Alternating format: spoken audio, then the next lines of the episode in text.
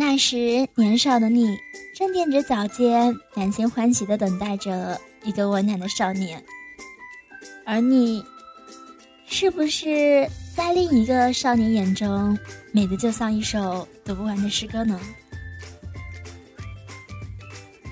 最美的时光遇见最好的你，这里依旧是你们的专属调频 M Radio，我是于和。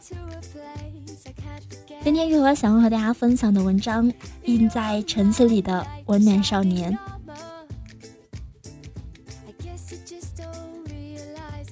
或许你的生命里会出现这样的一个早晨，你背着书包站在街头，等待着去学校的公交车。有一些同样背着书包的少年，骑着自行车从你的面前经过。或许你的身边也有这样一个等待着的少年。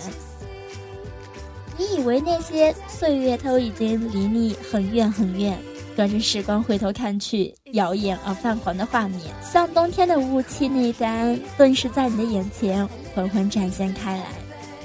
那么，你的生命中也会出现一个少年。你并不知道他的名字，也不知道关于他的很多故事，只是每天习惯在同一个地方看到他，心中萌生了一种细腻而柔软的爱恋。他有一张干净清秀的面孔，有一双好看的眼睛，喜欢在黑色的制服里面穿白色的衬衣，笑起来的时候眼睛里闪闪的光亮。每一个清晨，你期待着看到这个少年。想着他会在制服里穿什么颜色的衬衣，经过你身边时会是一个什么样的表情？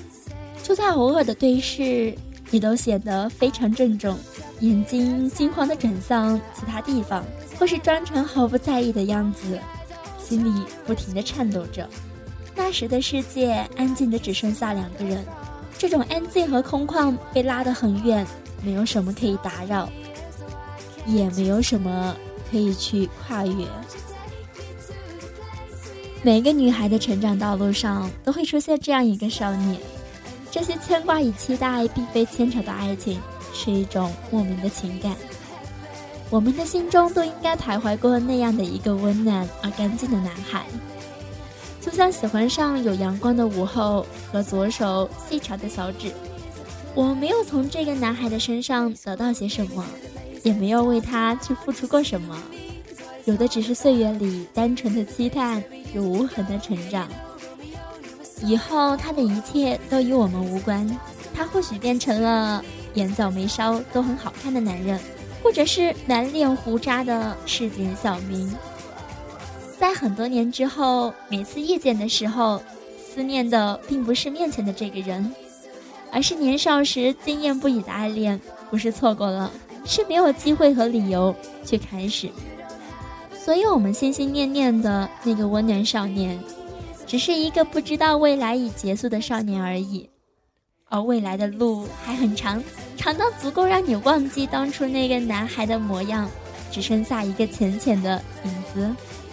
哪怕这样，我们也不能否认，在年少青涩的岁月中，曾经对某一个人有过这样一份特别的期待。曾出现过的一个少年，在淡然的晨曦里赋予我们小小的温暖与甜蜜。好的，咱们这期的节目就到这里，感谢你依然守候在 M Radio，我是雨禾，咱们下期节目再见。